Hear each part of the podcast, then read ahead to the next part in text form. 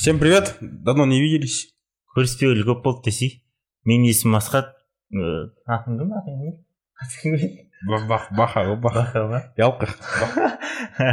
біз мұнда өмірге кездесетін қысқа оқиғалар жайлы айтамыз и сол оқиғаларды айтып жатқан кезде сен Точнее, мына кісі айтады, иә я буду комментировать просто. иә сол оқиғаларды айтып жатқан кезде сен біздің ютуб каналға подпискаға тұрып ше комментарий жазып астына колокольчик бар соны ұрып короче сондайлар істесе қиын емес Хотя соны- жаман сөздер болса жазыңдаршы. астына бақан жауында жазасыңдаршы бәрібір десе Футболкаңды қалай айтпақшы новый футболка. Жарасып тұр ма? Сол туралы жазыңдар.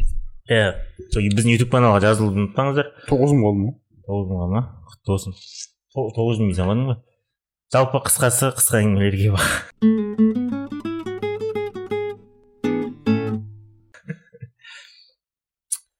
бірінші сыныпта мектепте бір жиын мейрам болып бүкіл класс болып концерт көрініс құратын едік қой дейді. До того отыз адам, 30 адам соңғы класста. Көріністі бәріне сөз, сөз жету үшін екі үш сөйлемді айтатын едік қой дейді. Сол Шынымен ғой, иә. сол не керек көрініс болып жатқан кезде класстасым шығады да бәрінің сөздерін айтып тастайды ғой дейді. Потом айқай шу жылай бәрі жылай бастайды дейді. Ал мен қуанып тұрмын дейді а то еренгенмін екі үш сөйлемді де жаттамағанмын ғой дейді бірақ қалғандары ата анасы жынданып жүр ғой дейді қалған атымен балдар дайындалып келген бірақ дейді Шынымен ғой. иә. Бір екі үш сөйлем ғой ше. и то саған мойныңа іліп тастайды ғой мындай бір бәлең киім тауып кел деп ше. жоқ ол жерде сөйлемнен бұрын ше киім киюің проблема ғой ең қиыны сол ғой.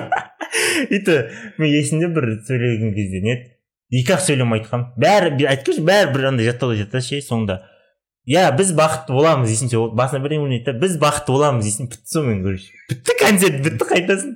Соған ризасың. Ғой Сол бір мәрте андай болған. Какой то көрініс ойнау керек болды да ше. Именно не екені есімде жоқ. Бірақ мен бір бейшараны ойнауым керек болды да ше. Бейшара емес анау. Помнишь алдар көшеде болды ғой анау? Не еді андай деп жүретіндер ше.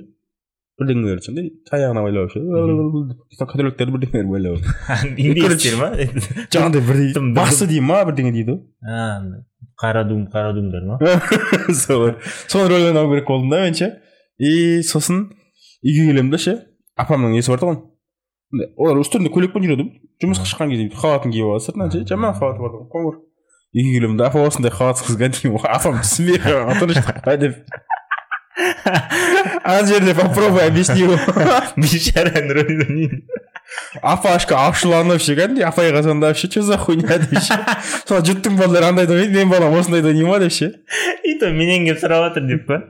Айтпадым ба мен элитный апаның рөлін ойнаймын деп па? Еще анау. Огородта болады ғой мұсылдар жататын жерлер ше сондай жерге барып католик іздегенсің ғой таяқтың басына байлап қою үшін ше папалар боқтап әкесін сен просто сөзің жоқ просто а деп жүресің ба болды ма? Ең рахат сөзім бар ма? Жоқ қой есімде жоқ. Әйтеуір сол киіммен жаңағыдегі оны не дейді киімді бірдеңе дейді. Не дейді киім киім дейді. Жоқ ей кино түсіретін тілде басқаша айтады ғой сосын соны дайындау ең қиыны маған сол болған саған емес бәріне ең қиын сол болатын.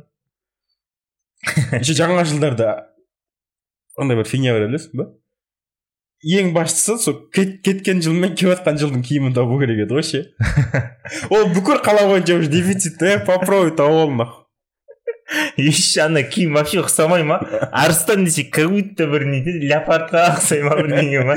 Басқа вариант жоқ қой жерде и то. Сонда әке шешелеріміз мықты деймін де иә алла ол кісілерге риза болсын. Тауып беретін еді соны. Мен есімде бір класстасыма ну бэтмен киімін кигізіп жіберген да ол человек киімін кигісі келген да ше. Сен человек пауксың деп ананы андай дуалап жіберген ғой ше. Бізге келіп ше бэтмен киім киіп мен человек паукпын дейсің ғой ше. Е бай қуасың ба дейсің ғой. Того сен де жүрген ба? Мен папашкам есімде еще маскарад болады бірінші класста. Сол кезде.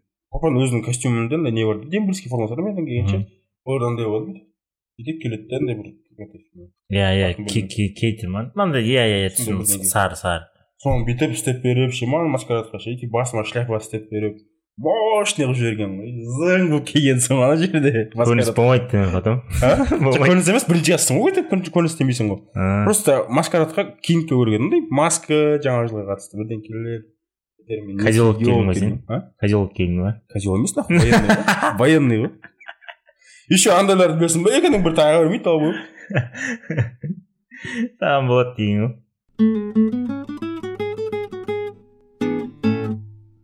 бір компанияда бір жыл жұмыс жасадым офис қаланың сыртында болатын. Үй то остановкасы алыс еді дейді. Ол жаққа қалай енді а, ол жаққа қалай енді барып жатыр? Бәрінде машина бар тек менде ғана машина жоқ дейді. Сол бір жыл жұмыс істегеннен кейін бір жыл жұмыс істеген кезде бір рет болсын мені ешкім үйіме дейін апармады дейді. Жолда болған кезде де апармады қалаға да апарып тастамады дейді. И бір күні мен жұмыстан шығатын болдым дейді да. И бәрі естіп әңгіме айтып жатыр дейді. Жоқ қашан шығасың қашан жуамыз қашан ішеміз деп ше. Еб твою мать пошли нахуй дейді да. Соңғы жұмыс күні енді бәрің машинасыз келіңдер дейді да мен. И жумай қоямын дейді да. Чай алып дейді. Обидно ғой отомстите деймін кеттік ішіме ғой білмеймін жұмыстан шығып бара жатқанмын шаршап тұрасың еще біреу апарып тастап қойса не бұл жерде самое обидно анау ғой типа жолшыбай болса да ше хотя бы қалаға барады бәрібір дұрыс па үйің офисің мына жақта қала мына жақта сен е кеттім мен де былай кетіп қалмайсың дұрыс па қалаға барасың хотя бы қалаға апарып тастаса кейде болады тастап кетсе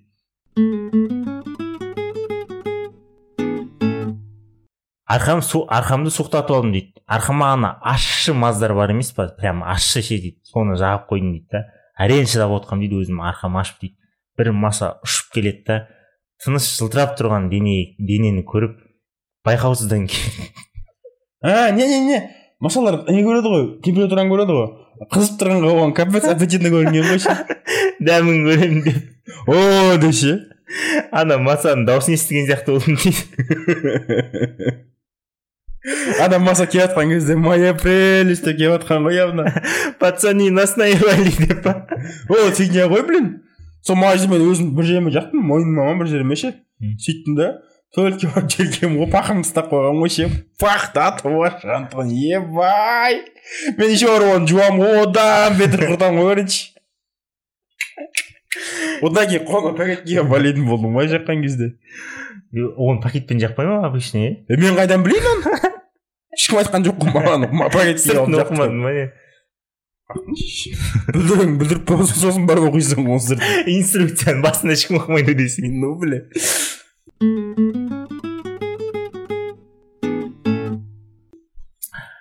Турцияға демалуға барғанбыз. Ол инклюзив отельге тоқтағанбыз дейді. Ол инклюзив не екенін білесің ғой иә? Все включено все включено. ертесіне барда отырмын кола ішіп дейді. Бір мужик келеді да кола бар ма? Маған кола құйшы деп барменге айтады дейді. Бармен кола таусылып қалды. Қазір кола жоқ деп айтты дейді сонда ана жігіт ойланып тұрды дейді да. Давай виски ғой виски құй онда дейді да емой базар жоқ дейсің да адам сразу жүріп кетті дейді да. Просто кола ішуге келіп артында виски ішіп жатыр дейді да. Сама судьба этого хочет короче.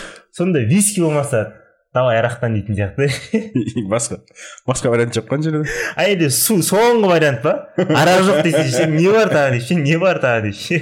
Осындай осындай осындай жоқ жоқ десе хотя бы су бар шығар деп ше. Су ішпейтін сияқтылар ол. Суды өзім ақ ішетін аяқты жатты деп ше. Ол болатын болса бірақ ана жерде су ішетіндер вряд ли табылады ана жерде бар ғой ше. Ол да примерно ол инклюзив қоланы мына жақтағы іше береді дұрыс па? Виски үшін бар сияқты оны да бас дейді. Долбоебсің ғой қанша кісіні көрдім ше турцияға бардым ол инклюзивқа дегенше. Ешкімнің әңгімесі естіген жоқпын ше мен ішкен жоқпын дегенше. Барлығының историясы тек қана барғаннан қайтқанға дейін ішкен ғой ше. Ішпейтін адамдар да ішіп келе ма? Ана жерде третьего не дано ғой. Өмір өмірінде ішпеген адамдар мен сияқтылар ішіп пиздец сен барып көрсей сразу бара салып ше. Давай ағынан деп ше. Виски коладан сразу өтіп кетесің ба?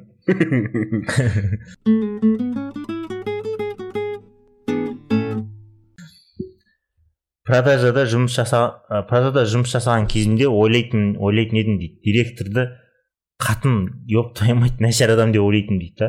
Ақшасын артына тыға беретін біреу деп.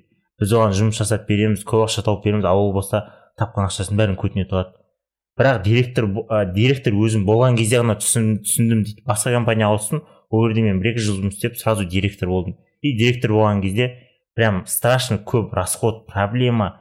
Дохуя ақша жұмсау керек көп нәрсені басқару керек біреулер келмейді біреулер тағы ауырып қалады бірдеңе. Короче дохуя проблема еще ақша жетпейді саған дейді. Жұмысшыларыңа ақша бересің өзіңе копейка ғана қалады дейді. Директор ем түсініп отырмын дейді. Конечно қанша кісіні күтудің өзі бір ужиннің өзі дофига тиынға шығып кетеді явно ана примерно пафосно жүрген сөйтіп ойлайды типа андай мындай деп иә бірақ бұндай директорлер де бар ондай жұмысшыларын қанап өзіне қойып жүретін мынау мынау жоқ может алдындағы директор сөйткен шығар аналарды қанаған шығар ше мынау байғұс адал болған шығар. Да блин. Просто рабочийларды түсіну керек та ше. Ол сөйтіп нехуй болып жүргенінің қаншама кісілермен ужин істеп жүргендердің арқасында олар жұмысы бар екенін ше. әйтсе сен директор бүйтіп па а директор тупой болып андай скупой біреу болып болмаса ақшамен соларға ғана беріп типа бірақ оларға не деп бересің рабочийларға айлығын алып отыр и все нахуй иә фиксированный зарплата деп иә сатсаң по- поэзия просто там другого найдем просто ұнамайтын шығар жаңағы лексуспен келіп тоқтап сөйтіп жүргендер ше брат жаңағыдай ғой там. Жаяу авто не остановкаға бару керек қоясың ба брат бірақ ана шешесі заводта істеген кезінде ше мен ше мысалы мың адам бар ма заводта ше айтайын ба мың адамның ше тоғыз жүз елуі ше әр күні тоғыз жүз елуден кем шығатын ол жұмысқа ше ойлай берші короче мысалы жүз пайыз болатын болса бес пайызы жұмысқа ешқашан келмейді вообще өмірінде келмеген адамдар бар ма или бар ма жоқ андай по очереди да бар ше только мен я так всегда ұрасың одан кейін анау ұрады ана біреу үйіне срочно кетіп қалады сондай да короче аптаның бір күн демаласың десе үш күн демаласың десе сенде де кәдімгідей пятидневка десе де еще андай не бар ғой четырехдневка десе мысалы жұмыстан бір, бір ай бойы жұмыстан қалмайтын болсаң ше жұмысқа шық деген күні бәріне шығатын болсаң саған айдың соңында еще премия береді да ше ебать осында істеп тастағанда ше просто келген үшін ба жұмыстан қалмай жұмысқа келген үшін айлығыңды береді аяқтан береді да премия береді да ше плюс па плюс та деться некуда отчаянные меры ғой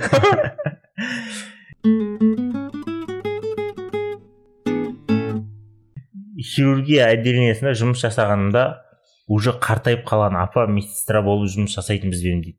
Бәрін жынына тиіп нервін жеп қоятын уже ана кісі қартайып кеткен ғой дейді. Бәрі қашан осы кісі жұмыстан күтеді деп армандап күтіп жүретінбіз дейді. Ол болса жұмыстан шықпайды. И ол кісінің қант диабеті қант диабеті бар тұғын дейді. Аяғының бір саусағы гангрена болып шіріп кетеді ғой гангрена дейді ше. шіріп кетіп прям ші- шіріп кете бастаған дейді. И сол кезде сол ә, сол кезде отделениенің бастығы операция жасаған дейді. И операция жасап шыққаннан кейін әсем апа бізден осылай жартылай бөлшектеп кетпесе походу кетпейтін сияқты дейді. По частям по частям ба так бірінші бір саусағы деп ше до конца емес. Аяғын бір он андайын кескеннен кейін ше давай сразу сразу ортасынан бөлейік деп ше болмаса адам жүре алмайды емес па иә вроде. Денесін басқара алмай қалады андай история ғой равновесиені жоғалтады.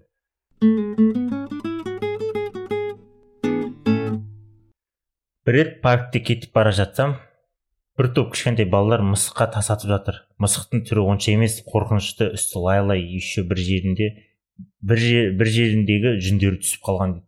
Мен балаларды тоқтатып олай тас атпаңдар жануар, жануарларды сыйлаңдар ол, ол да тірі жан ғой деп айтсам арасында бір бала шығады да маған апа бұл сіздің проблемаңыз емес ал сіздің мысығыңыз бұл сіздің мысығыңыз да емес не жасаймыз өзіміз білеміз алдыңызға қараңыздар жүре беріңіз деп айтты дейді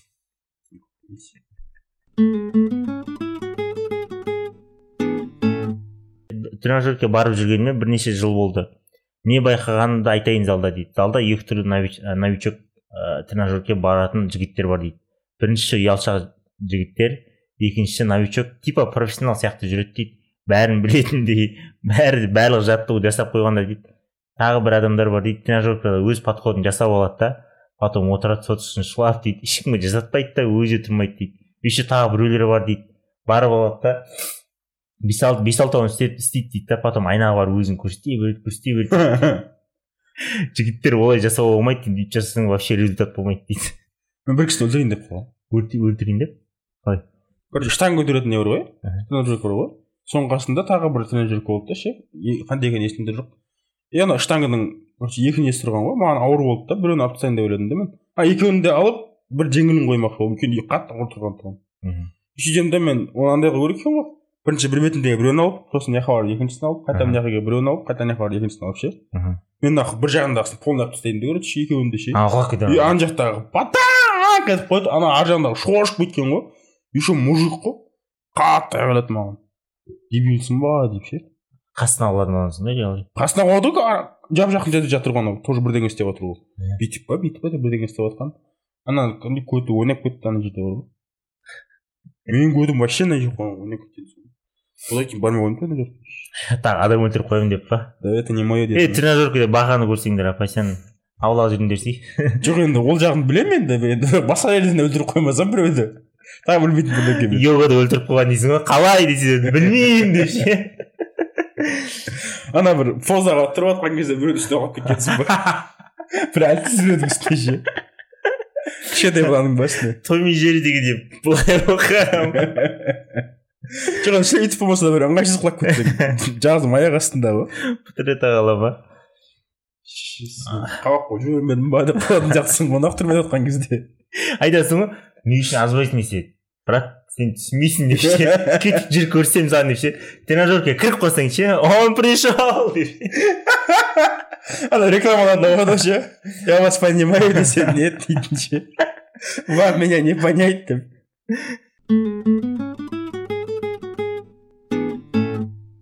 Азанда тұрып жұмысқа бармай тұрып жуынып алайыншы дедім дейді. Жуынып болып ваннаның есігін ашсам ашылмайды ручкасы айналып кетті дейді. Тұрып ойланып тұрдым тұрдым не істесем болады не істесем болады деп жұмысқа кететін уақыт жақындап жатыр дейді. Инструмент телефон бәрі сыртта алып кеткен үйде ешкім жоқ.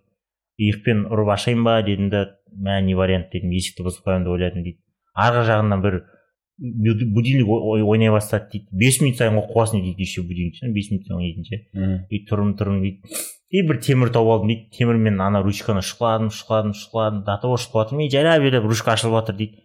Терлеп кеттім дейді қайтадан душқа түсіп алдым дейді да. Қайтадан қайтадан шығып қайтадан есікті шұқыладым шұқыладым и будильник бір кезде тоқтады дейді да. Потом звонок кетті дейді. Ема жұмыстан звонып жатыр деп ойладым дейді. Ананы шұқыладым шұқыладым болмайды болмайды дейді. Потом уже не звонок тоқтамай бес алты рет звоноктар келіп жатыр дейді. И нахуй деймін дейді да аяқпен бір тептім дейді да. есікті сындырып шықтым дейді жуынып осылай жұмысқа бардым дейді. Басында тебесем ма деймін де? Жуынғаны қайда қалды десе еще жуынып алған ба? Арасында ма? Между делом мә болмайды десе. Е ол фигня ғой блин ойлағанмын ше. А то наглый адаммын негізі деп ше. Сөйтсем есть все таки наглее меня люди оказывается. Қалай қайда? Кеше менде он бесінші орын болды ғой ортада. Қасымда он төртінші орында бір жас жігіт отырды. Менен кішкентай балада екі мыңыншы жылғы шығар. Отырмыз и бір он минуттан кейін ба бір қыз келді да мен орнынан тұрыңыз деді да ана жігіт ана қызға қарап тұрды да маған қарап простите а вы можете пересесть на второе место? дейді да а деді то есть ты хочешь чтобы я пересел в тот край деймін да? Да дейді да пошел ты нахрен дегенсің ғой капец охуевший ғой блин е е қалай жоқ е давай жоқ па түсінемін ше и андай прошу прощения деп қояды ғой түсінемін ше если? Просто бір бір орынға бүйтіп ауысатын болсаң ше бір қызыммен бірге отырайыншы деген сияқты ше сонда отыру керек та ше мен оған мақұл деп о шетке кетуім керек та ше второе место бля шет ғой нахуй? Мен әдейі бля ортаға қаламын да ортадан көру үшін ше жоқ ден жоқ сен алған кезде ше мә шетіне ала алмай қалдым деп шетіне ала алмай қалдым деп ортасына отырып қалатын болдым деп.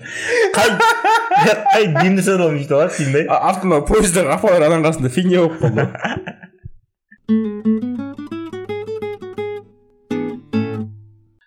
Видеоны до конца до конца. Осы уақытқа дейін көрсең мужиксің молодецсің красавчиксің. Сенен күшті сенен керемет сенен мықты адам жоқ. До конца көр деп жатыр енді дұрыс па до конца көр мужик келесі жылға тағы дайындап қоямыз лайфхактар Иә. е ақыры до конца көрсің до конца көрсең там инстаграм тиктокқа жазыла сал қиын емес қой. Осынша уақыт шыдап көргеннен кейін ба? Осынша бізді көргеннен кейін. Молодец красавчиксің бәрін жеңесің бәрінен өтесің мужиксің. И көзге күйік болмай бізде аяқтайық. Сексист если қыздар болса ше? А? қыздар болса ше женщинасың короче қатонсың дейсің. Жоқ қыздар да бір біріне сөйтіп әңгіме айтады бір біріне сен брат братан мужиксің деп білесің ба қыздар сөйтіп әңгіме айтады бір біріне. Е все давайте. Келесі кездескенше.